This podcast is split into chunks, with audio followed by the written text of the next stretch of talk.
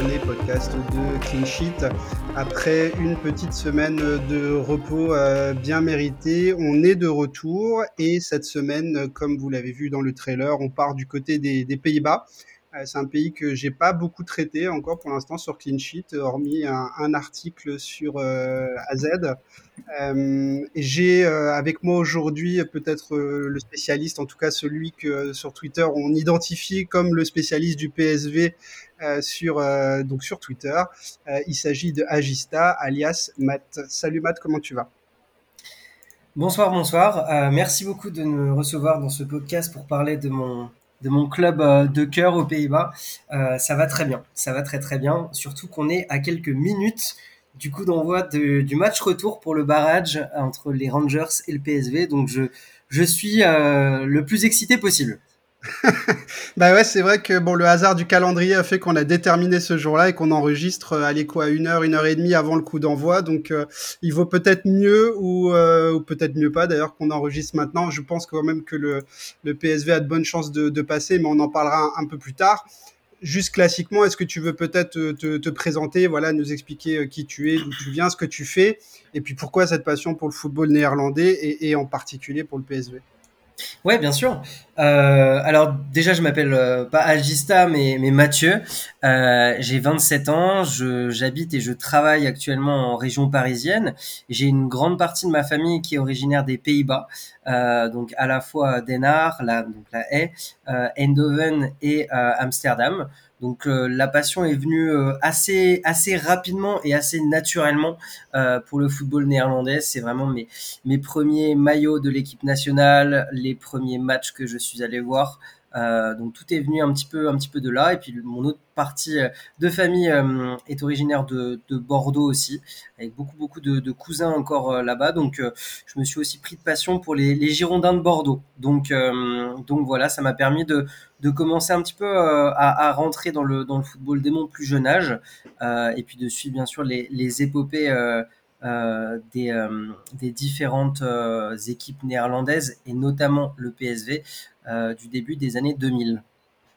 Bon, il y a une passion qui est un peu plus simple à assumer que l'autre aujourd'hui. Hein. C'est vrai qu'être supporter des Girondins, j'ai une pensée un peu pour tous les la grande communauté girondine sur euh, euh, sur Twitter, mais c'est vrai qu'en ce moment c'est compliqué. Tant mieux aujourd'hui, on est là pour parler du PSV. Ça va être euh, ça va être un peu plus euh, un peu plus sympathique, je pense. Euh, quelques quelques rappels de base comme on fait toujours. Hein. Donc le, le, club est fondé en 1913. Il est situé à Eindhoven. Donc, dont, où, tu as un peu de, un peu de famille. Eindhoven, c'est la cinquième ville du pays. Euh, le club a été créé par la société Philips, hein, qui est une société néerlandaise euh, que vous connaissez tous, puisqu'elle produit entre autres de l'électroménager. Euh, le, PSV, c'est le deuxième club le plus titré derrière l'Ajax, évidemment, a eu 24 titres de champion, 10 coupes des Pays-Bas et 13 super coupes. Mais c'est également un club qui a connu des succès européens avec une coupe des clubs champions et une coupe de l'UFA. Est-ce que, euh, Mathieu, est-ce que tu peux nous retracer sans rentrer évidemment dans le détail et, et sans faire euh, un truc, euh, un truc d'une heure qui nous dépasserait tous, mais est-ce que tu peux nous expliquer un peu comment c'est construite un peu cette, cette machine à gagner du PSV Ouais, tout à fait. Bah, le, le PSV, c'est avant tout un club populaire.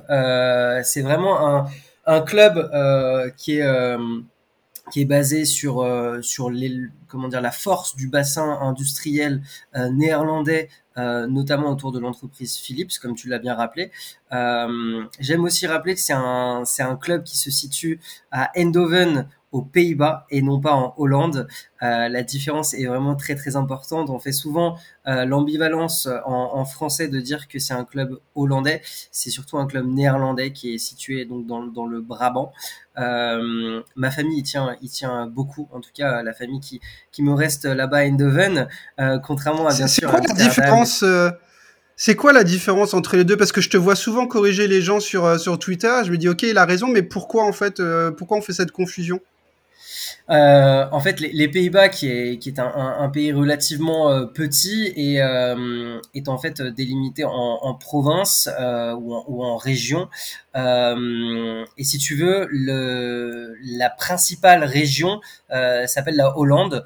Euh, donc c'est une région qui va inclure euh, Rotterdam, La Haye, Amsterdam, euh, Utrecht aussi, toutes les villes un petit peu grandes et renommées aux, Pays-Bas à l'international. Et beaucoup de, gens en fait font un petit peu l'erreur de dire que la Hollande c'est les Pays-Bas, alors qu'en fait tu as aussi à peu près 60% du pays qui n'est pas du tout inclus dans la Hollande, donc qui ne se qui ne se font pas appeler les Hollandais. voilà, tout simplement. Donc, bon, pardon, je te euh, coupe. Vas-y, vas-y. tout à fait, tout à fait. Mais on est là, on est là pour faire des, des digressions, pour pour faire des parenthèses. Euh, donc voilà, c'est, cette entreprise, euh, pardon, cette ce club-là a été fondé par Philips, euh, dont il tient euh, le nom. Philips a en fait doté le, le, club de toutes les infrastructures, y compris aussi de de ses premières équipes. Les premières équipes, c'était vraiment les les équipes des ouvriers Philips. Euh, et ce qui est euh, ce qui est assez intéressant, ce que j'aime bien comme anecdote, c'est que euh, ce club là a été créé pour célébrer en fait un, anniversaire qui était celui de la défaite française dans les guerres napoléoniennes.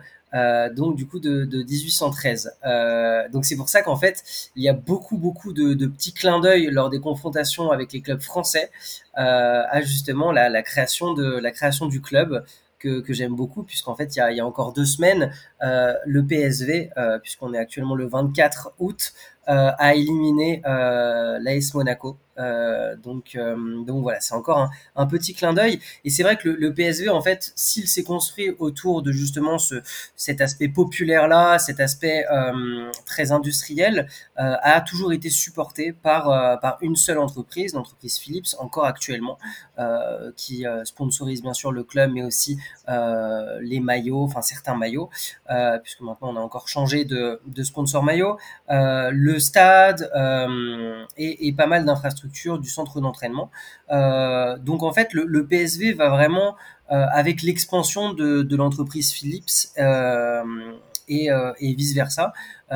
c'est un des clubs qui s'inscrit dans les trois plus gros clubs euh, des Pays-Bas, avec bien sûr le Feyenoord et évidemment euh, Amsterdam.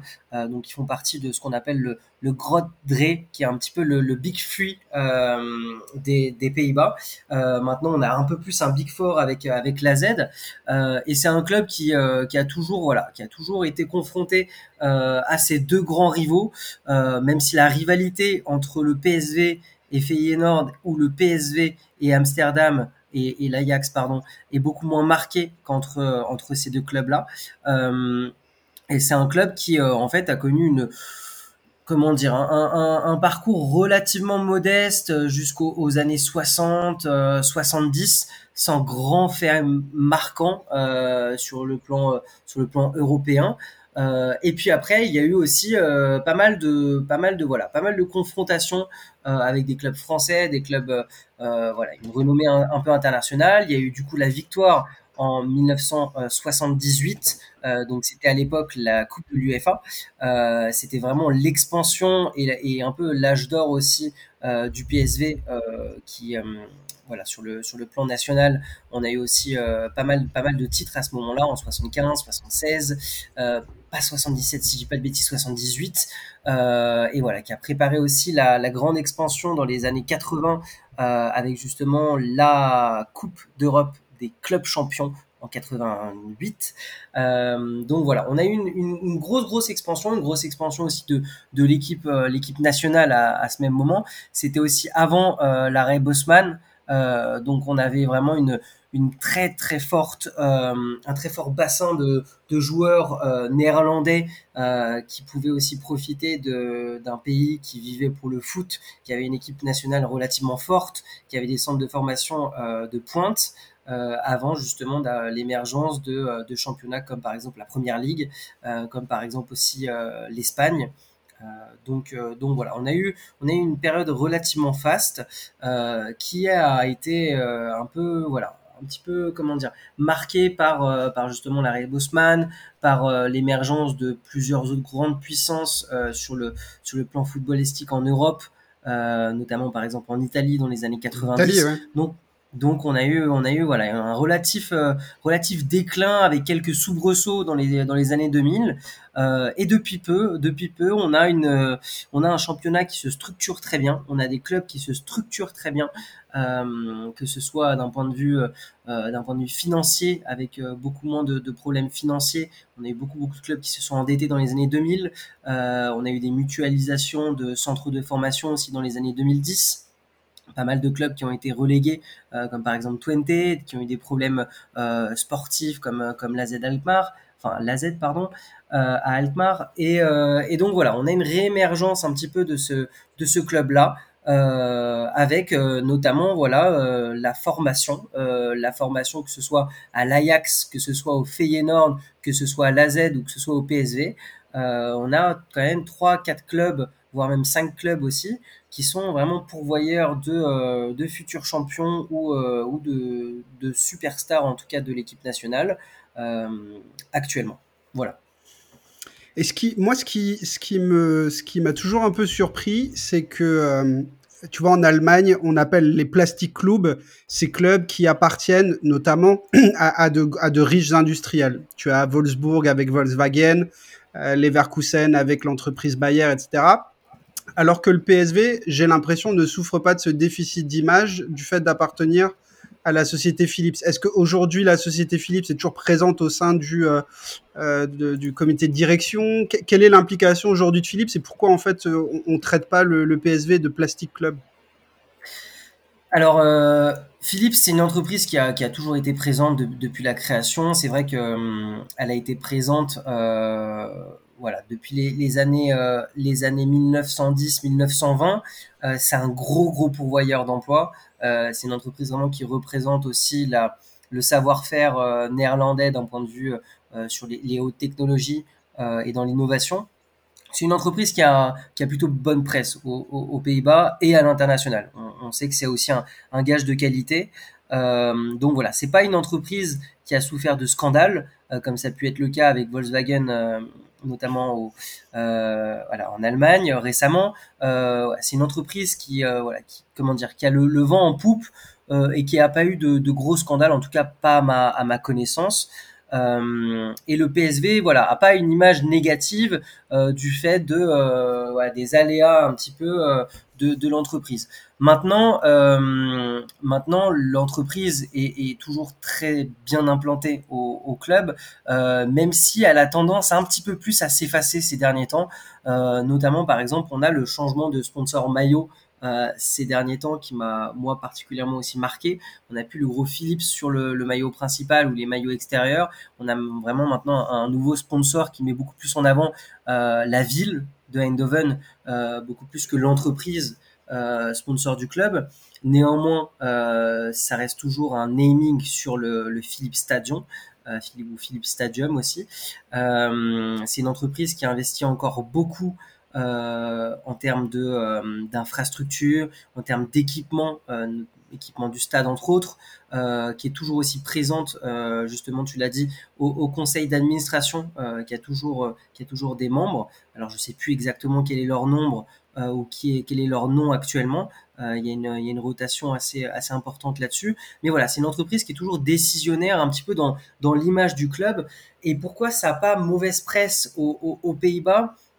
Euh, Tout simplement parce que euh, je pense que la, comment dire, la critique se fait beaucoup plus sur l'aspect club que sur l'aspect un peu propriétaire. Euh, ces derniers temps, on a beaucoup, beaucoup de changements de propriétaires aux Pays-Bas, que ce soit le Vitesse avec des propriétaires russes, que ce soit Citar avec des propriétaires turcs, ou, ou, ou, autres, beaucoup d'investisseurs aussi qui arrivent. En plus, euh, je pense aussi à, Ado, à Denar, qui a eu des investisseurs euh, américains, si je dis pas de bêtises.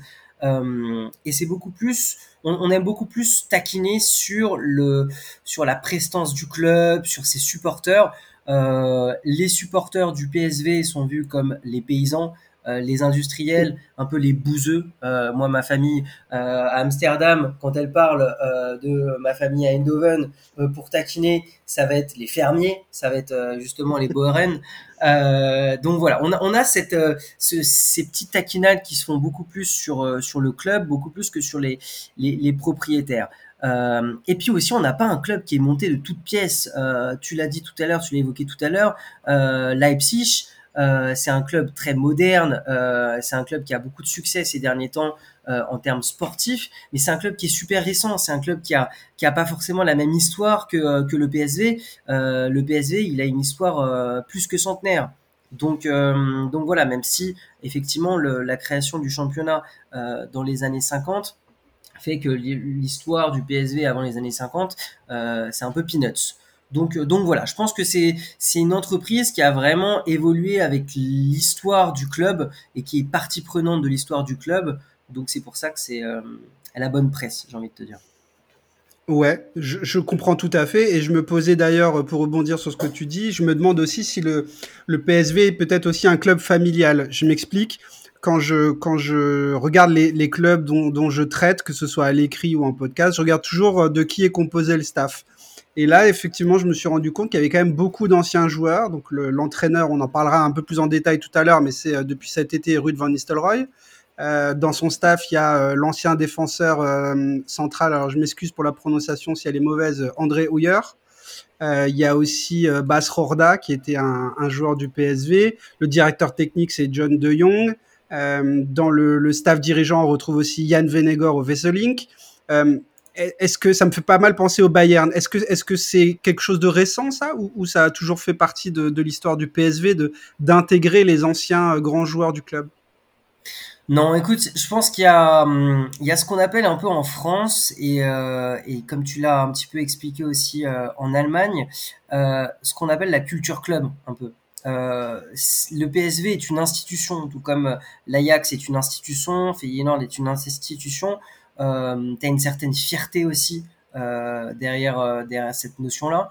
Euh, c'est un club qui représente vraiment quelque chose aux Pays-Bas. C'est à la fois une histoire, un gage de qualité. on connaît tous quelqu'un qui a évolué dans les jeunes au PSV. Si on touche un petit peu au football, on est tous au moins allés voir un match au Philippe Stadion, que ce soit pour voir notre équipe ou que ce soit pour voir l'adversaire.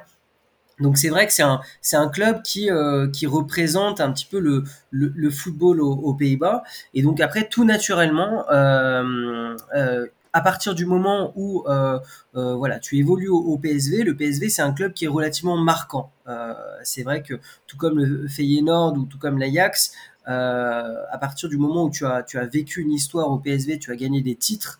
je pense que tu as aussi envie de voilà, de, de garder cette euh, cette part-là dans, dans, ton exactement ce lien dans ton cœur. Et c'est aussi un, un, un, club qui est stable. Euh, c'est aussi un club qui est stable, euh, qui peut se permettre justement euh, de par cette stabilité de tester des choses au niveau des au niveau des coachs. Euh, par exemple, tu l'as dit tout à l'heure, euh, faire revenir d'anciens joueurs et, euh, leur donner voilà les rênes de l'équipe A pour un certain temps. Ça a aussi, été le cas pour Philippe Cocu. Ça a été le cas pour Marc Van Bommel aussi très récemment. Ruud van Nistelrooy encore une fois c'est un club qui du coup un peu par, sa stabilité bah en fait peut se construire un petit peu une sorte de voilà peut, comment dire renforcer en tout cas son cette culture club avec les anciens parce que voilà, on a une stabilité financière qui euh, qui nous permet aussi de temps en temps de euh, pouvoir faire des coups sur le mercato. Et si on met un entraîneur un petit peu plus innovant, un petit peu plus jeune là-dessus pour développer un joueur, et eh ben on aime bien prendre le risque. donc voilà. Et puis c'est vrai que on a un conseil d'administration qui est relativement stable. On n'a pas forcément de, de problèmes extra-sportifs ou même de problèmes sportifs de descente ou autre. On a une stabilité financière. Donc, euh, donc voilà, je pense que c'est un, club qui effectivement euh, aime bien, euh, construire cette solidité autour, des anciens. Et pour l'instant, écoute, ça marche relativement bien en termes de longévité. C'est un club qui voilà ne descend pas, c'est un club qui gagne des titres, c'est un club qui se, classe dans le, dans le top 3 néerlandais depuis, depuis des dizaines d'années. Donc ça marche relativement bien. Ok, j'entends. Euh, tu sais, en, préparant euh, avant, avant les podcasts, je, je prépare toujours un, maintenant un, un, petit trailer vidéo pour annoncer annoncer quel est le club dont on va parler et, présenter les sujets. Et, et, au début du trailer, je mets toujours une petite partie pour présenter la ville. Et j'avoue que j'ai eu beaucoup de mal à trouver euh, beaucoup de choses à dire sur la ville d'Eindhoven, qui me semble être une ville assez calme. Tu me corrigeras si je dis des bêtises, mais euh, j'ai l'impression d'une ville assez calme où il n'y a pas non plus des tonnes de choses à faire. Et pourtant, le PSV, moi, euh, moi, je suis de 86, donc euh, ça fait des années que je vois le PSV, notamment en Ligue des Champions. J'ai toujours eu l'impression d'un club flamboyant, presque électrique, en tout cas dans le style de jeu. Est-ce que tu dirais que le club ressemble à la ville ou la ville au club, ou il y a une espèce de dichotomie un peu entre les deux, entre le calme d'Eindhoven et le côté un peu euh, électrique du PSV non, écoute, je pense que le, football aux, Pays-Bas euh, est électrique. Euh, le, voilà, la, passion des gens pour le football, c'est vraiment quelque chose d'ancré dans la culture néerlandaise. Et, tu le vois aussi, notamment par exemple pour les équipes féminines. L'équipe féminine nationale euh, est très suivie, euh, très populaire. Il y a beaucoup beaucoup de déplacements. Il y a des déplacements pour la Coupe du Monde, pour l'Euro, euh, de, milliers de supporters néerlandais. Et pour l'équipe masculine, c'est aussi la, même chose, même si ces dernières années, on a eu quand même beaucoup plus de bas que de haut. Quand il y a eu des, des soubresauts, voilà, il y a eu un réel engouement. Donc le, football est vraiment bien implanté dans, cette culture-là. Alors ça peut trancher un petit peu, comme tu l'as dit, avec le calme, euh, même si bon, Eindhoven, c'est pas vraiment une ville qui est calme, c'est une ville qui est, relativement modeste, qui doit faire à peu près 250 000 habitants, si jamais je te dis pas de bêtises. Euh, mais qui euh, voilà, qui est extrêmement euh, bien connecté. Les, gens sont sont relativement assez actifs. C'est pas une ville paisible en fait. C'est pas une, ville paisible. Et tu le ressens en fait très vite quand tu t'intéresses au football à Eindhoven. Le stade et ça c'est quelque chose vraiment que j'adore. le stade est en plein centre-ville, plein centre-ville. Un stade qui doit faire 35 000, 36 000 places quasiment. Euh, donc voilà, quand tu as, as des jours de match, c'est euh, 35 000, même peut-être un peu plus de, de, de, monde qui converge vers le centre-ville, vers le stade, vers les bars. Donc voilà, tu as tout de suite énormément d'animation quand tu as des titres, quand tu as des chocs. Euh, tout à l'heure, là, j'ai relayé des, vidéos euh, de, euh, de, centaines et de, milliers de supporters qui sont en train de, mettre un petit peu l'ambiance dans, la ville. Donc voilà, c'est une, ville qui sera toujours électrisée par, le football, par ses supporters et par son club. Et ça, c'est un peu le, propre de toutes les villes un petit peu aux Pays-Bas. Quand tu vois un petit peu les, les, les, euh, toppers, comme on, les appelle, euh, avec euh, l'Ajax, le PSV, quand tu vas voir des matchs entre le Feyenoord et l'Ajax, il y a toujours énormément d'électricité, voire même parfois un peu de violence. C'est vrai qu'il y a une culture un petit peu du hooliganisme qui est encore très présente dans certains clubs. Donc, donc voilà, l'ambiance sera toujours un petit peu électrisée par le football. Ok. Euh, et, en parlant d'électricité, je vais rester sur ce terme-là. Euh, le PSV, dans, en tout cas dans mon inconscient à moi, euh, a toujours été un énorme épouvantail en Ligue des Champions. C'est vraiment le club que personne n'avait envie de jouer. Tu savais que le déplacement au, au, Philippe Stadion allait toujours être compliqué. Euh, conférer euh, penalty sur Nilmar, etc. Enfin voilà, c'est c'est des histoires qui datent de qui datent pas de d'hier. Ça fait des ça fait des années et des années. Comment est-ce qu'on comment est-ce qu'on explique ces performances de haut niveau en, en Champions League? Est-ce que le PSV est une équipe de coupe particulièrement ou il y a, y a un lien particulier à l'Europe? Bah écoute, c'est un, c'est une, une, très très bonne question et c'est vrai qu'on on, on, en parle, on en parle très très régulièrement avec mes avec mes amis sur sur Twitter et avec avec toutes les, les relations qui suivent le, le football néerlandais, euh, notamment la, la, page FootNL qu'on qu'on tient euh, avec avec plusieurs plusieurs personnes et euh, moi j'aime bien aussi être un peu consultant là pour pour cette page là. Euh, on soulève comme ça pas mal de questions et on se dit finalement, euh, récemment, il y a quand même des épopées de clubs, en général l'Ajax, euh, avec des budgets euh, relativement modestes, comparé justement aux très très grosses cylindrées. Et puis quand tu remontes un petit peu dans le temps, euh, voilà, bah, tu as quand même aussi, tu l'as dit, le, le, PSV en 2005 euh, qui va éliminer euh, deux clubs français, Monaco, puis après l'Olympique lyonnais. Alors oui, euh, penalty ou pas sur Nilmar, ça peut être un débat, certes, il n'y avait pas la VAR à l'époque, euh, qui était aussi euh, à deux doigts de faire un, exploit aussi contre contre Milan euh, derrière. Donc donc voilà, c'est des clubs qui, qui se débrouillent bien de manière générale en Europe et on l'a encore vu très récemment il y a quelques mois avec le Feyenoord dans cette toute nouvelle coupe de de, de l'UEFA Conference League c'est des clubs qui, euh, dès qu'on arrive sur des matchs européens, sont capables aussi de se transcender. Euh, qui sont capables de se transcender. On peut voir des, joueurs évoluer à d'autres niveaux. On peut voir vraiment un engouement euh, tout particulier pour des supporters pour les coupes d'Europe. on peut le voir aussi dans, les magnifiques images de communication de, de l'Ajax à chaque fois qu'il y a eu justement les matchs contre le Real, les matchs contre la Juventus. On a eu des superbes, superbes teasers. On a eu des, anciens qui sont revenus au club, euh, qui ont fait des, centaines, voire même des milliers de kilomètres pour pouvoir parler aux jeunes joueurs, les motiver, leur expliquer un peu l'importance de l'histoire euh, de, l'Ajax en Coupe d'Europe.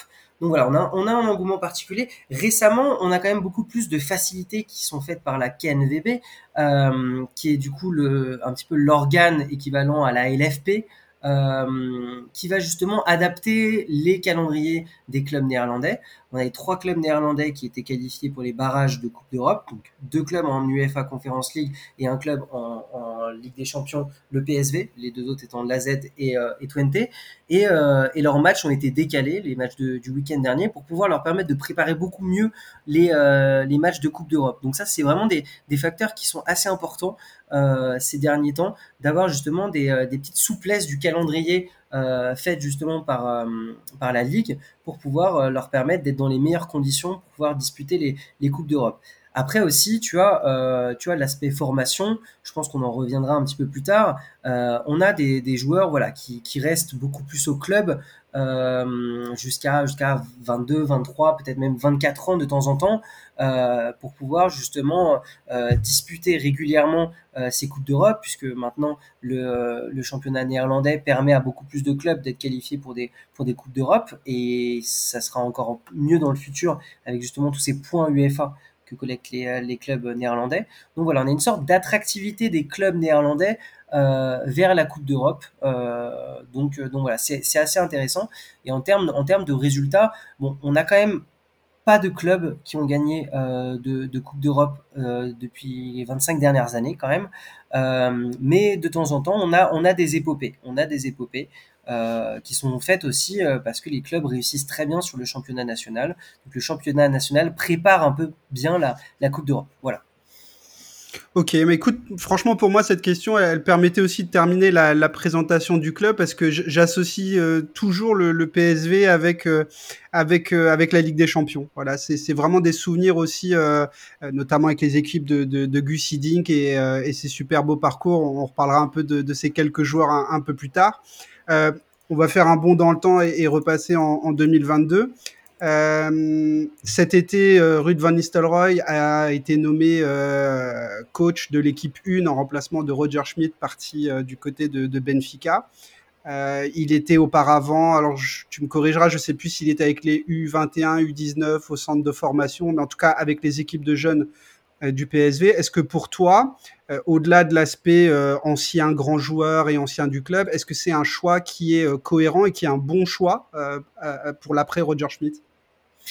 Alors moi c'est un donc déjà alors pour te reprendre un tout petit peu c'est un, ancien joueur qui a très rapidement évoqué son désir d'entraîner pour entraîner aux Pays-Bas c'est relativement simple quand on est quand on est un ancien grand joueur en général, euh, tu vas te rapprocher de ton, de ton ancien club euh, formateur euh, avec lequel tu as toujours en général pas mal de, de, relations. Donc, il a été en fait euh, d'abord, euh, bien sûr, spécialisé dans l'entraînement plutôt des, des, attaquants, voire des milieux de terrain dans les équipes de jeunes pendant pas mal d'années, pendant, pendant 3-4 ans. et puis après, on l'a fait progresser jusqu'au U17, U19 et, il y a deux ans, pardon, U21, euh, où en fait, euh, c'est des, euh, des équipes qui, un petit peu comme, les équipes françaises pour les U18 et U19, euh, performent avec d'autres équipes des clubs formateurs des Pays-Bas, donc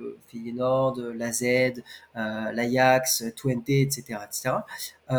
mais à partir des U21, et ça c'est vraiment très très intéressant, tu bascules sur un aspect beaucoup plus professionnel, puisque tu vas évoluer, tu vas faire évoluer ton équipe, en tout cas pour, pour la Z, pour, pour Utrecht, pour l'Ajax, pour le PSV, dans une sorte de seconde division qu'on appelle la KKD, comme Keuken Divisie, où tu vas avoir à la fois des équipes purement professionnelles, euh, comme tu, avais l'année dernière euh, l'Excelsior qui est monté, tu avais euh, tu avais pas mal pas mal d'équipes comme comme l'Ado etc. Mais tu as aussi du coup ces équipes un petit peu ces équipes de jeunes qui sont un peu des laboratoires, qui sont des laboratoires où tu vas avoir en général de la post-formation. donc le PSV s'appuie énormément sur ces équipes-là pour faire éclore des talents recrutés à 17, 18, 19 ans que ce soit euh, des talents néerlandais euh, de clubs euh, formateurs concurrents ou que ce soit des talents brésiliens, mexicains, voire même de plus en plus scandinaves.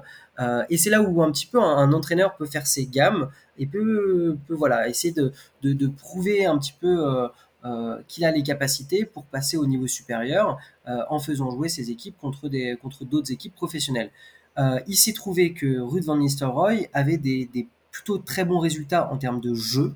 Euh, en termes de jeu, il a vraiment fait des, euh, il avait fait des, progrès très significatifs à, son équipe euh, l'année dernière. Donc, il a été nommé comme entraîneur U21 euh, l'été dernier.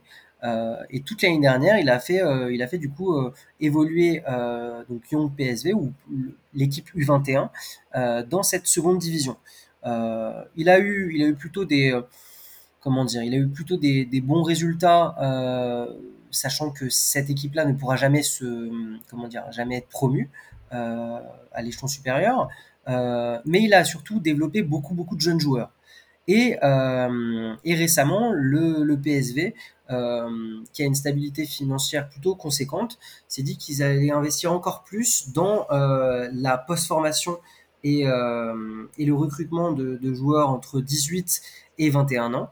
Et quoi de mieux euh, que de recruter un entraîneur qui euh, justement euh, fait développer ces, joueurs-là. Donc du coup, ils se sont dit que à la fin du contrat de Roger Schmidt, qui du coup n'allait pas être prolongé puisque les résultats étaient vraiment pas assez satisfaisants. Il a été recruté pour des titres euh, il y a eu très très peu de titres, à part une, super coupe euh, l'année dernière.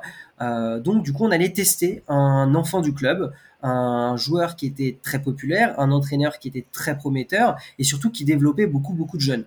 que ce soit des, je pense qu'on va revenir plus tard dessus, mais, mais des Bakayoko, Babadi, euh, voilà, il, a, il a pu, il a pu justement avoir entre ses mains pas mal de joueurs talentueux. Euh, donc cette année, c'est vraiment la, tournure qui a été prise. Ce qui a été très intéressant, euh, c'est que c'est vraiment l'équipe dirigeante du PSV qui est venue le chercher. Lui, il a tout de suite dit en mai dernier, euh, je suis pas prêt pour entraîner euh, l'équipe A, puisqu'il y avait pas mal de rumeurs. il a tout de suite dit, je ne suis pas prêt pour entraîner l'équipe A. Et ça a pris un mois pour le convaincre. toute l'équipe dirigeante du, PSV mis pour pouvoir justement essayer de, le faire infléchir. Euh, pour lui, prouver aussi que le PSV allait investir cette, saison, qu'il allait avoir aussi une stabilité euh, en termes de recrutement, en termes de prolongation, en termes de son 11 de base, etc. Euh, et que en fait, voilà, on allait être patient avec lui. Donc ça, ça a fini de le convaincre et le voilà maintenant entraîneur du PSV depuis un petit peu plus de deux mois.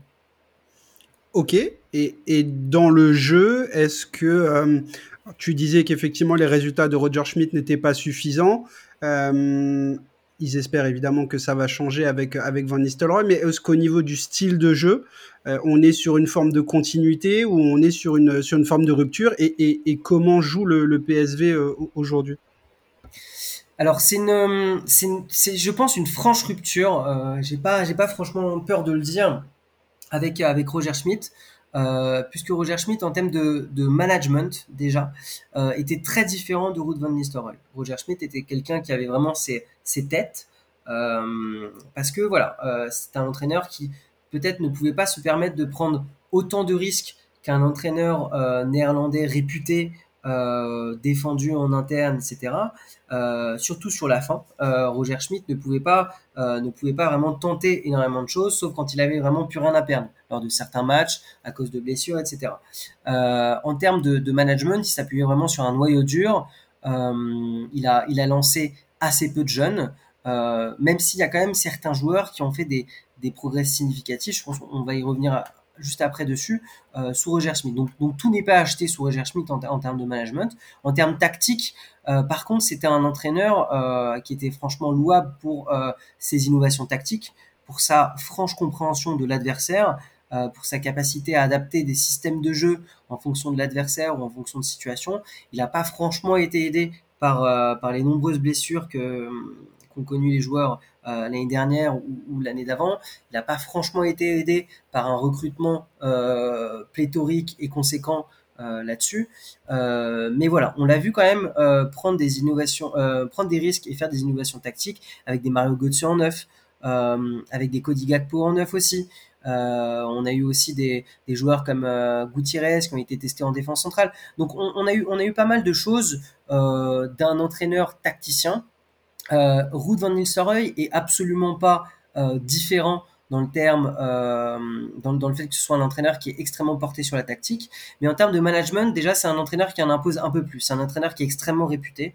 C'est un entraîneur qui est extrêmement respecté aussi pour sa carrière, pour sa, pour sa stature aussi aux Pays-Bas, pour, voilà, sa popularité. C'est un entraîneur qui est très très proche de ses joueurs. Euh, on l'a vu, euh, on l'a vu notamment contre contre Monaco euh, pouvoir lancer des, très très jeunes joueurs qui ont qui ont aucune minute de jeu en professionnel, enfin en tout cas avec l'équipe A comme Hopgard, comme Sebari, comme Bakayoko. Voilà, c'est un entraîneur qui a franchement pas peur de donner toute sa confiance en ses joueurs en espérant que, que les joueurs la, lui rendent. En général, c'est quand même souvent le cas. En termes en termes tactiques, c'est un entraîneur qui ne, ne fait pas franchement dans l'innovation. C'est-à-dire que c'est toujours le 4-3-3 traditionnel néerlandais, j'ai envie de te dire, un petit peu le 4-3-3 aussi de l'Ajax, de la sélection nationale, euh, même si en ce moment on joue beaucoup plus en 3-5-2 en sélection nationale ou en, 5-3-2. Euh, donc voilà, c'est un entraîneur qui par contre euh, en cours de match est capable de faire plusieurs coups, plusieurs innovations tactiques. On l'a vu très récemment aussi, il a recruté Gustil, ou en tout cas il a, il a approuvé le recrutement de Gustil. Gustil est mis sur le banc pour avoir un, profil plus défensif. il a lancé aussi des, des joueurs comme Sebari pour pouvoir un petit peu plus contrer euh, des joueurs comme euh, comme Folland euh, contre Monaco parce que c'est Barry un aspect beaucoup plus défensif que Bakayoko. Donc voilà, c'est un entraîneur qui comprend très bien son équipe, mais en termes tactiques, il va il va être beaucoup plus sur du classique. Mais ça reste un jeu très chatoyant. C'est un jeu où on sent que les joueurs, ils ont une pleine confiance en eux. On l'a vu avec Xavi Simmons, qui est recruté du, PSG gratuitement et qui très vite a pu prendre ses marques euh, dans cette équipe du, PSV, euh, d'abord en tant que remplaçant et parfois aussi en, tant que titulaire, très vite décisif, très vite beaucoup d'impact sur le jeu. Euh, c'est aussi le cas avec un Bakayoko aussi qui prend beaucoup plus de, risques alors qu'il a pas, il avait quasiment aucune minute de jeu avec l'équipe A. Donc voilà, on sent que les joueurs sous Ruud van Nistelrooy ont, vraiment confiance en eux et je pense que ça s'est ressenti dans la finale de Super Coupe contre contre l'Ajax. Euh, on a vraiment vu euh, des, joueurs qui ont pu mettre la pression sur une, sur une équipe de l'Ajax qui était euh, pourtant, comme tu l'avais dit un petit peu, avec cette expression-là, l'épouvantail du championnat ces dernières années. Ouais, tout, tout, à fait. Et, c'est bien parce que tu, tu, tu, me fais une passe décisive pour la suite. Tu, tu as évoqué le, les noms de Gustil et de, et de Xavi Simons qui, qui sont arrivés cet été du côté, du côté d'Eindhoven. C'est vrai que traditionnellement, le PSV, alors il y, a, deux aspects. Hein. Il y a l'aspect effectivement formation dont on parlera un, tout petit peu plus tard, mais il y a aussi l'aspect transfert. Euh, le PSV, dans mon imaginaire, a toujours, c'est toujours montré assez aventureux dans les transferts. Je me souviens de, j'ai bien en tête l'épopée euh, sous Gus Dink avec euh, Jefferson Farfan qui venait du Pérou. à l'époque, enfin c'était quand même très rare de choper un joueur au, Pérou. Park Ji-sung, le Coréen, Damarcus Bisley, qui était peut-être un des premiers Américains à avoir marqué aussi la, la Ligue des Champions. Euh, on se souvient aussi que euh, le PSV a toujours eu d'excellents numéros 9, Romario, Ronaldo, Van Nistelrooy évidemment, Matej Kejman, Luc Nilis et, j'en passe. Il y a quand même une grosse tradition de, de, bon scouting et de bon recrutement au PSV. le PSV a, connu un changement en termes de direction sportive récemment, puisque c'est Marcel Brands aujourd'hui qui est directeur sportif. il n'a pas montré grand-chose du côté d'Everton. En tout cas, moi, personnellement, j'ai jamais été spécialement convaincu par, par les, les mouvements qu'il a fait. Qu'est-ce que tu penses de son arrivée? Qu'est-ce que tu penses aussi du mercato estival? Et, est-ce que pour toi, le PSV retrouve un peu ce, ce, ce, je sais pas, ce, côté un peu électrique aussi sur le marché des transferts depuis l'arrivée de Brands? Ouais, bah écoute, totalement, notamment, notamment cet été. Euh, cet été, on a, euh, on a vraiment des, des grosses, euh, comment dire, des gros dossiers, des gros, des dossiers vraiment très très chauds, avec notamment par exemple Sangaré, avec Cody Gakpo. en tout cas, dans, le sens des départs, on a, des joueurs qui sont très très courtisés. Il y a deux choses. Il y a déjà un, club qui ces derniers ces derniers mois euh, en tout cas ces, derniers, ces dernières années, a été très marqué par le recrutement euh, fait par des entraîneurs. Et je pense aussi euh, notamment à Roger Schmidt qui avait ses, voilà, ses souhaits de recrutement, que ce soit par exemple Ramalho, que ce soit Zahavi aussi. voilà, il avait, il avait des, des ou Mouenet, pardon, il, il, avait voilà des, des, des, souhaits de recrutement pour pour jouer dans un certain schéma, etc., etc. Euh, et ça faisait pas la part belle à un, homme de l'ombre qui a justement beaucoup aidé euh, Marcel Brands dans son introduction en tant que, que directeur technique, euh, enfin directeur du football, c'est John de Jong. John de Jong qui voilà, est un, des acteurs principaux, un des acteurs principaux pardon, du recrutement de Joey Virman, un des acteurs principaux aussi du recrutement de Luc de Jong. Euh, et il a vraiment beaucoup aidé aussi euh, Marcel Brands sur, euh, sur pas mal de, dossiers chauds. récemment, en tout cas cet été, il y a très peu d'arrivées qui sont principalement attribuées à Marcel Brands. Euh, et ça, c'est vraiment une confusion que, que beaucoup de personnes font parce que Marcel Brands a une stature euh, voilà importante avec euh, justement ces dernières années Everton, critiqué ou pas critiqué, il y a, il y a eu des coups, etc., etc. toutes les tous les dossiers un peu chauds de cet été, Xavi Simmons, les prolongations aussi, Sangaré, la prolongation de Sangaré, je pense qu'on en reparlera un petit peu après, les promotions aussi de jeunes. Euh, qui ont été appuyés par Ruud van Nistelrooy, euh, Luc de Jong. Tout ça, c'est euh, fait par John de Jong. le seul transfert sur lequel c'est vraiment impliqué personnellement et un des, un des, un des souhaits de Marcel Brands, ça a été Brands West, qui est un, un, jeune espoir défenseur central gaucher, un, géant qui vient de Everton. Et ça, c'est un petit peu un des, un des seuls souhaits de Marcel Brands tous les autres euh, dossiers euh, ont été euh, principalement dus à, John de Jong. Donc pour l'instant, l'impact de Marcel Brands est relativement limité.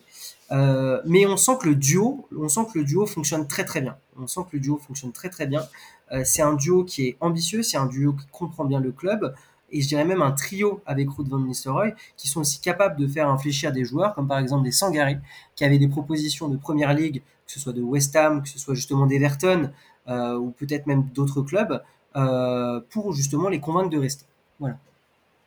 Mais alors c'est bien que tu parles de, de Sangaré parce qu'effectivement, euh, on a vu qu'il a resigné pour pour cinq saisons cet été. Alors je sais pas s'il fera les cinq saisons du côté du, PSV, l'avenir nous le dira. Mais moi j'ai été assez marqué. Tu le disais, il était très courtisé en première ligue. La première ligue n'a pas spécialement de mal à recruter des joueurs. On a vu Onana de Lille qui est parti pour, euh, pour Everton justement pour, euh, je sais plus, 37 ou 40 millions d'euros. J'enlève rien au talent d'Onana, mais en gros, Sangaré, c'est probablement quelque part aussi dans ces eaux-là, hein, entre 35 et 40, 45 millions d'euros. Donc, s'il avait voulu partir, il serait parti. Or, il prolonge.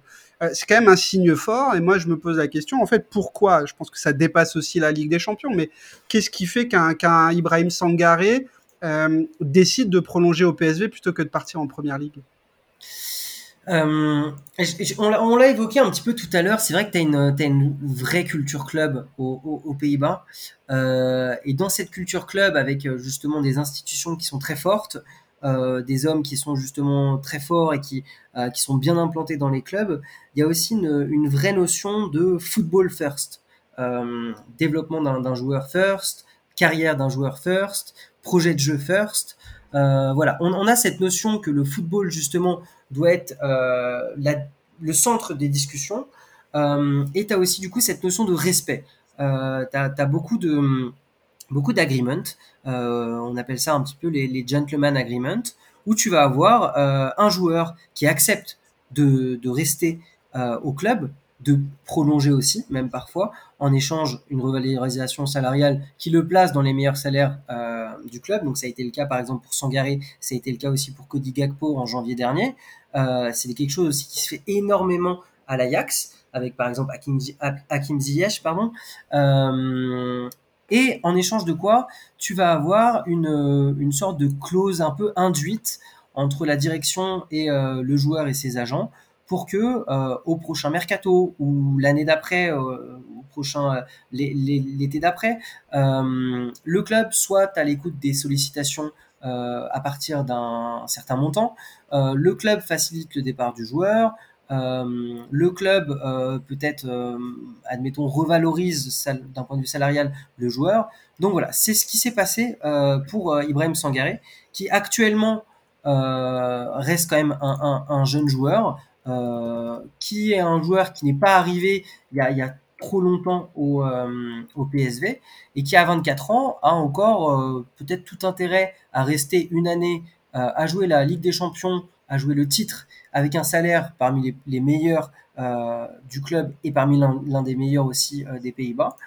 plutôt que de peut-être s'aventurer dans un club relativement milieu de tableau en Angleterre, euh, et qui se dit que l'année prochaine euh, pourra beaucoup plus viser euh, un club de haut de tableau. Ce qui s'est passé, en tout cas pour le, pour le cas de Ibrahim Sangaré particulièrement, c'est qu'il avait une clause de 35 millions d'euros, une clause libératoire, ce qui est relativement courant, mais pas forcément inscrit dans les, dans les contrats. Ça peut être justement des clauses un petit peu induites. aucun club s'est manifesté pour, pour faire sauter cette clause euh, jusqu'au, si je te dis pas de bêtises, jusqu'au 15 juillet. Et à partir de ce moment-là, le club euh, s'est dit que euh, pour avoir l'esprit tranquille, la principale priorité du club cet été, c'est vraiment la qualification en Ligue des Champions. C'est ce qui peut tout changer d'un point de vue financier, d'un point de vue de la stature et aussi d'un point de vue des transferts. Euh, donc pour avoir l'esprit tranquille et pour pouvoir garder l'un de ses meilleurs joueurs euh, de ces dernières saisons euh, et qu'il ait l'esprit tranquille, c'est dit que va on allait revaloriser ce joueur, le faire prolonger symboliquement d'une année, en échange de quoi cette clause de 35 millions serait appliquée à partir de l'été prochain et que n'importe quel club qui se présente avec 35 millions pourrait la faire sauter. Donc c'est pour ça qu'en fait tu as une sorte de, gentleman agreement qui souvent permet à des, à des, à des très bons joueurs assez sollicités de rester en échange de quoi ils vont continuer la progression, puisque ça reste quand même des clubs vraiment très formateurs aux Pays-Bas, euh, en Coupe d'Europe, avec un accès en Coupe d'Europe, avec un salaire vraiment confortable, avec une place de titulaire quand tu vas viser par exemple euh, un, une place de titulaire à la, Coupe du Monde, une place dans un groupe euh, de qualification pour la Coupe du Monde, c'est important d'avoir une place de titulaire. Euh, donc voilà, donc c'est ce qui s'est passé pour, euh, pour Ibrahim Sangaré et probablement aussi c'est ce qui pourrait se passer euh, pour Cody Gakpo. Euh, au PSV si justement il n'est pas encore euh, transféré euh, d'ici d'ici une semaine. Alors effectivement, on en parle. Hein, Eric Tenard à, Manchester voudrait faire et Anthony et Cody Gakpo. on verra si c'est le cas. Gakpo, qui est d'ailleurs un, enfant d'Eindhoven, formé au club, mais né aussi à Eindhoven, donc il représente bien un peu tout ce que tout ce que tu nous expliques depuis le début. je prends son je prends son cas personnel pour faire la transition vers la formation quel est, euh, quel est aujourd'hui le niveau des infrastructures en termes de formation comme le PSV euh, J'ai encore en tête, il y, avait, il y avait un petit docu qui était sorti sur YouTube il y a, un an ou deux sur euh, Noni Madueke. Euh, tu sais, l'anglais qui était parti de Tottenham pour le PSV parce que pour lui, il lui paraissait plus, clair et plus évident d'arriver en équipe première en passant par la case équipe de jeunes au PSV qu'à Tottenham. Euh, c'est là qu'on se rend compte aussi de, la magnitude d'un club comme le PSV qui arrive à attirer un des plus gros prospects anglais de l'époque. Euh, et on voit sur les saisons qu'il a fait pour l'instant avec le PSV que ça a l'air de, se matérialiser. Euh, voilà, c'est quoi aujourd'hui la qualité des infrastructures en, termes de formation au PSV alors, de, manière générale, il y, a, assez peu de clubs vraiment très formateurs. Aux Pays-Bas. mais le PSV, c'est sûr et certain que depuis des années et, des dizaines d'années, la formation est vraiment au cœur de, la culture du club. du coup, c'est vrai que le, centre de formation, les infrastructures ont vraiment évolué avec la réussite du club, avec les investissements dans l'équipe première aussi. Euh, actuellement, le PSV a un campus euh, qui est situé à peu près à, 3-4 km euh, du, centre-ville, donc vraiment très très proche avec de nombreux terrains d'entraînement. Ils vont avoir aussi des terrains d'entraînement synthétiques, puisque le synthétique reste encore malheureusement assez populaire dans certains clubs aux, Pays-Bas, même si la tendance va quand même sur des terrains un peu plus naturels. et du coup, c'est voilà, un club qui dispose d'infrastructures vraiment de, de, de, très très haut niveau. Euh, et surtout, euh, comme on, l'a évoqué un petit peu tout à l'heure, qui permet à ces jeunes d'évoluer euh, d'une catégorie sur l'autre et de très vite avoir accès à une division professionnelle, mais via une équipe de jeunes. Donc ça, leur permet vraiment d'être, de se confronter à des, à des joueurs beaucoup plus matures physiquement, de pouvoir faire une sorte de, de, bond assez significatif dans leur développement entre 19 et 21 ans. Euh, et surtout, après, ça, ça, leur permet aussi de gratter très rapidement du temps de jeu en professionnel. Ce qui, pour un, cas comme Noni Madueke, euh, était hyper important, puisque euh, dans des clubs euh, comme Tottenham, comme Chelsea, etc., pour pouvoir donner du temps de jeu en professionnel aux jeunes, euh, on est obligé d'externaliser la formation.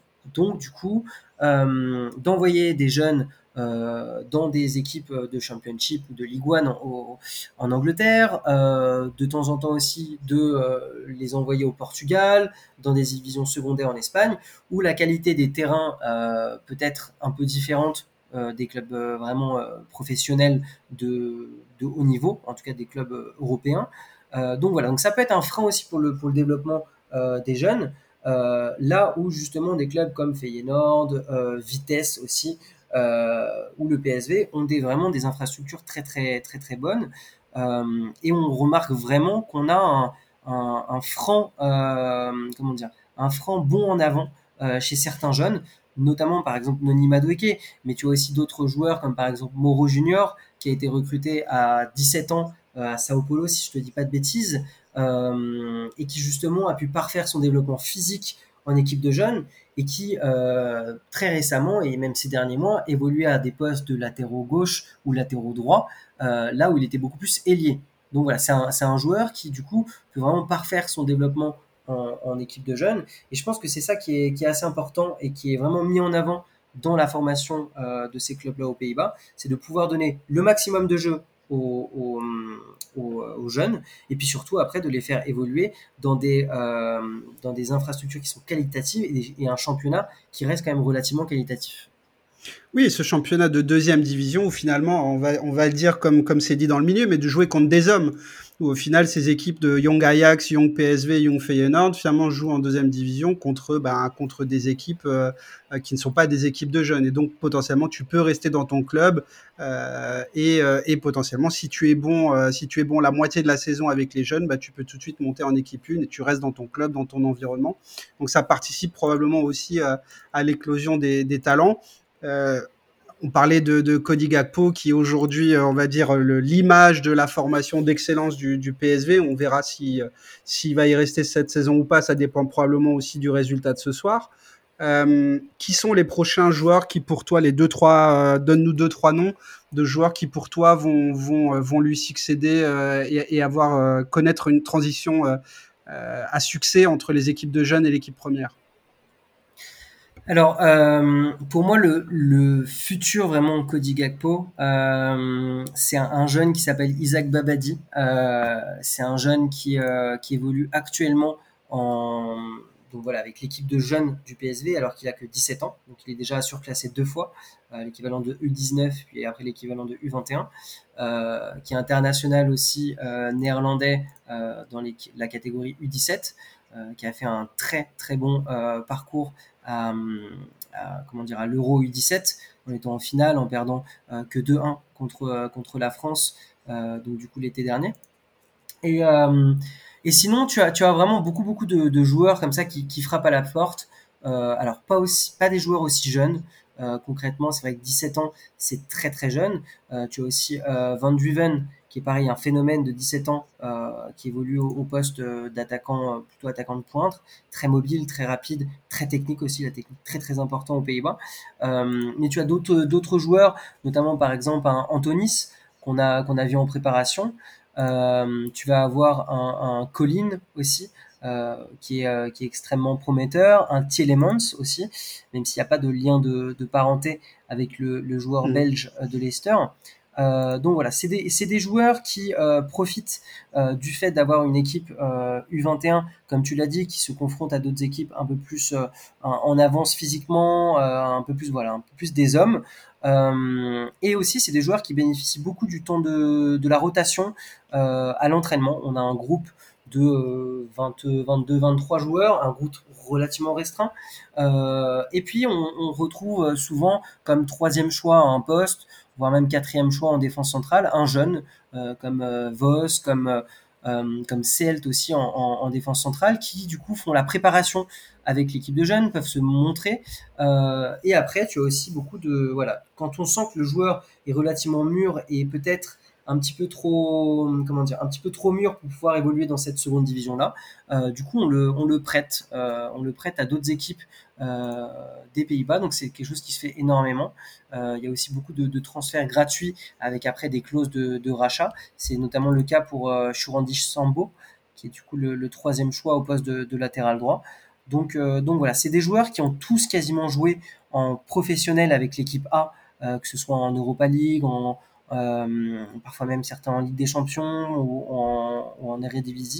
Euh, et du coup, tu, voilà, tu as quand même de temps en temps, euh, pour euh, pallier une blessure, un remplacement d'un Joan Bakayoko qui va remplacer un Noni Madueke avec exactement le même profil, puisque ce joueur a fait toute la saison l'année dernière sous Ruud van Nistelrooy, a une des qualités très similaires à un Noni Madueke, et surtout bénéficie, on l'a évoqué tout à l'heure, de la pleine confiance du coach, ce qui lui permet vraiment de, prendre beaucoup plus d'assurance en, match. Voilà. Ok. Écoute, euh, Mathieu, on, s'approche de, la fin. Ça fait déjà presque une heure qu'on est ensemble. Je vais te poser une, dernière question avant de te libérer pour, euh, pour voir tes, joueurs euh, potentiellement avancés en, Europe. Dans les dernières confrontations en finale face à l'Ajax, le PSV reste sur une victoire en Coupe des Pays-Bas la saison dernière et une victoire en, en Super Coupe en, démarrage de cette saison. Euh, on l'a rappelé euh, en introduction, euh, donc le barrage retour ce soir contre les Rangers. Ils sont allés faire 2-2 à l'aller à Ibrox en Écosse. Qu'est-ce que tu vois comme saison, toi, pour le PSV Est-ce que, tu vois le, premier titre depuis 5 ans en championnat et une qualification en Champions League? Et le cas échéant, qu'est-ce qui pour toi représenterait un bon parcours en Champions League cette saison? Alors, euh, je pense que la principale priorité euh, à court terme, c'est bien sûr le match de ce soir, la qualification en Ligue des Champions. Euh, tout autre résultat qu'une qualification, donc du coup d'être reversé en Ligue Europa, serait forcément une déception. Néanmoins, c'est quand même un entraîneur extrêmement jeune aux commandes. Euh, qui dispute euh, uniquement son, sixième match euh, ou septième match, pardon, je crois, non sixième match ce soir, aux commandes de l'équipe première. Donc du coup, c'est vrai que voilà, on est on est sur sur sur sur un objectif qui est affirmé. mais néanmoins, on reste quand même patient avec Ruud van Nistelrooy. Sur le plan national, par contre, l'objectif est clair. L'objectif a coûté la tête de Roger Schmidt. l'objectif, c'est le titre. L'objectif, c'est vraiment d'aller chercher l'Ajax. Euh, voilà, le, titre a échoué à deux points, à peut-être certains détails euh, l'année dernière, en tout cas selon les, suiveurs du club, les journalistes, l'équipe dirigeante, etc. Je pense que dans les confrontations directes, le PSV n'était pas là, euh, tout simplement, contre le Feyenoord. voilà, il y a eu, des, scores vraiment fleuves. contre l'Ajax aussi, le match aller, c'était à peu près la même chose, beaucoup plus que de, que. Euh, qui, ont, coûté euh, notamment la, troisième place par exemple au Feyenoord. Cette année, euh, on, veut, on veut se confronter à l'Ajax les yeux dans les yeux. C'est-à-dire que toutes les confrontations directes doivent être remportées et ça doit permettre de remporter le titre in fine. On a, on a beaucoup de moyens qui ont été mis à la disposition de Ruud van Nistelrooy parce qu'on a une santé financière qui est vraiment très importante. même à travers des transferts comme Skamaka à West Ham, si je ne te dis pas de bêtises, le PSV va percevoir à peu près 10 à 15% du transfert final, donc une somme relativement importante par rapport au, budget du PSV, qui, qui, leur permet de consolider la santé financière du club, ou tout simplement d'aller chercher aussi des joueurs comme Luke de Jong, extrêmement populaire, qui a certes une place à défendre à la Coupe du Monde, euh, qui restait un petit peu sur une sur peut-être euh, voilà une expérience en demi-teinte au, Barça, mais qui pour le PSV reste un très très grand joueur. Donc voilà, on a des postes qui sont doublés pour pouvoir à la fois jouer sur le plan national euh, la qualification en Ligue des Champions très tôt. Euh, le PSV a fait son recrutement très tôt, mais surtout après sur le plan national d'aller chercher ce titre. Donc, lors de la confrontation euh, en Supercoupe euh, contre contre l'Ajax euh, et la victoire qui s'en est suivie, c'est vrai qu'on a eu vraiment un, très très fort élan d'optimisme qui a conforté les dirigeants John de Jong, Marcel Brands et aussi Ruud van Nistelrooy dans sa maigre encore expérience d'entraîneur sur le fait que l'Ajax cette année était largement prenable. Donc voilà, ça va être ça va être l'objectif principal. En Ligue des Champions, euh, je pense qu'il ne faudra peut-être pas euh, se faire d'idées. Le principal objectif, c'est d'être qualifié pour pouvoir avoir la manne financière de la Ligue des Champions. Euh, tout ce qui va être de sortir des poules, finir à la deuxième ou troisième place, etc.. Bon, ça reste, ça reste un petit peu du bonus. La qualification en Ligue des Champions pourra potentiellement faire passer le PSV dans une autre dimension, euh, pouvoir faire retenir euh, certains joueurs comme Cody Gakpo, euh, puisque avec la Coupe du Monde euh, qui s'approche en novembre-décembre, c'est vraiment important d'avoir cette vitrine euh, pour le pour le PSV. Donc voilà, moi j'attends pas énormément de choses de la qualification euh, qui pourrait s'en suivre ce soir en Ligue des Champions, puisque le PSV sera probablement chapeau 3, si je ne te dis pas de bêtises, euh, devrait avoir pas mal de grosses cylindrées euh, dans, son, dans son groupe. On se rappelle ces dernières années qu'on a eu quand même l'Inter Milan, qu'on a eu le Barça. Voilà, on a toujours une grosse cylindrée qui en général trust la première place, mais par contre, voilà, permettre le, au, PSV de pouvoir un petit peu faire mûrir des joueurs avec la Ligue des Champions pouvoir les garder, ça c'est vraiment très très important. On rappelle euh, pour, euh, pour euh, préciser que Scamaca avait quitté le, centre de formation de la Roma pour, pour le PSV dans ses très jeunes années, ce qui fait qu'aujourd'hui le PSV va toucher une prime de, formation. Enfin, je sais plus exactement comment comment ça s'appelle, mais effectivement ils vont toucher un pourcentage sur sur sa vente à, à West Ham. Et, et là-dessus, et là-dessus, euh, parce que ça, ça revient un petit peu ce qu'on ce qu'on avait évoqué tout à l'heure. Là-dessus, c'est Marcel Brands. C'est Marcel Brands qui à l'époque était directeur technique, donc qui s'occupait énormément des équipes de jeunes, euh, qui avait convaincu le joueur qui avait euh, qui avait justement comment dire une maturité assez exceptionnelle pour son âge à, à 16-17 ans, qui faisait déjà 1m90, de venir se développer aux, Pays-Bas. il s'est trouvé que c'est un joueur qui était extrêmement sanguin, euh, et du coup, il a, ça a vraiment pas matché avec le PSV. Mais à son départ, Marcel Brands a dit bon bah voilà, on va mettre une, clause de revente euh, de 15%. Et puis du coup, bah là, quasiment euh, 5 ans plus tard, euh, on le voit rapporter plusieurs, plusieurs millions au PSV. C'était, déjà un bon coup, c'était déjà bien vu de la part de Brands à l'époque. Euh, Mathieu, je te remercie pour tout ce que tu pour tout ce que tu nous as apporté sur ce club qui finalement on entend, euh, on entend et qu'on voit euh, chaque année, mais qu'on connaît pas de, si bien que ça. Et c'est un peu le principe sur Clean de faire connaître ces clubs qu'on qu pense connaître, mais au final, on apprend toujours plein de choses. Euh, pour conclure et avant de te, et avant de te libérer, quels sont, euh, quels sont les projets là pour la rentrée, pour la fin d'année euh, sur ton sur ton compte, sur potentiellement sur le, le compte de de FootNL, voilà, qu'est-ce qui est qu'est-ce qui est dans les cartons là? Alors moi j'ai une j'ai une année euh, professionnelle qui est assez chargée euh, en ce moment. Néanmoins je reste euh, toujours très actif sur sur Twitter. Euh, donc sur mon compte perso c'est ça va être bien sûr de de m'impliquer et euh, d'essayer d'assurer une sorte de couverture euh, méritée à ce championnat et à ce club aussi. donc on espère bien sûr avoir une, une, qualification en Ligue des Champions et puis bien sûr le, le point d'orgue de cette année ce sera bien sûr la Coupe du Monde euh, au Qatar avec une, équipe nationale relativement forte euh, et relativement prometteuse avec un, Louis Van Gaal qui, on l'espère, euh, tirera sa révérence sur, sur un très bon parcours en Ligue des en, en, pardon, en Coupe du Monde. Euh, et avec avec Footenel, donc je fais un petit peu le, le rôle de consultant puisque j'ai pas assez de temps pour pouvoir m'impliquer en tant que community manager dans, l'équipe.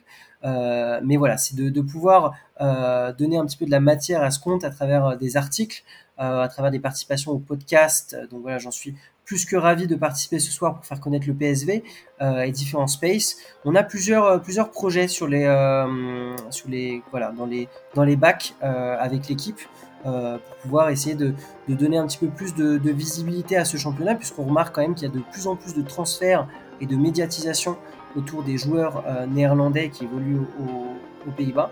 Donc je, l'espère en tout cas que cette année sera un grand cru pour le football néerlandais et un encore plus grand cru pour le PSV.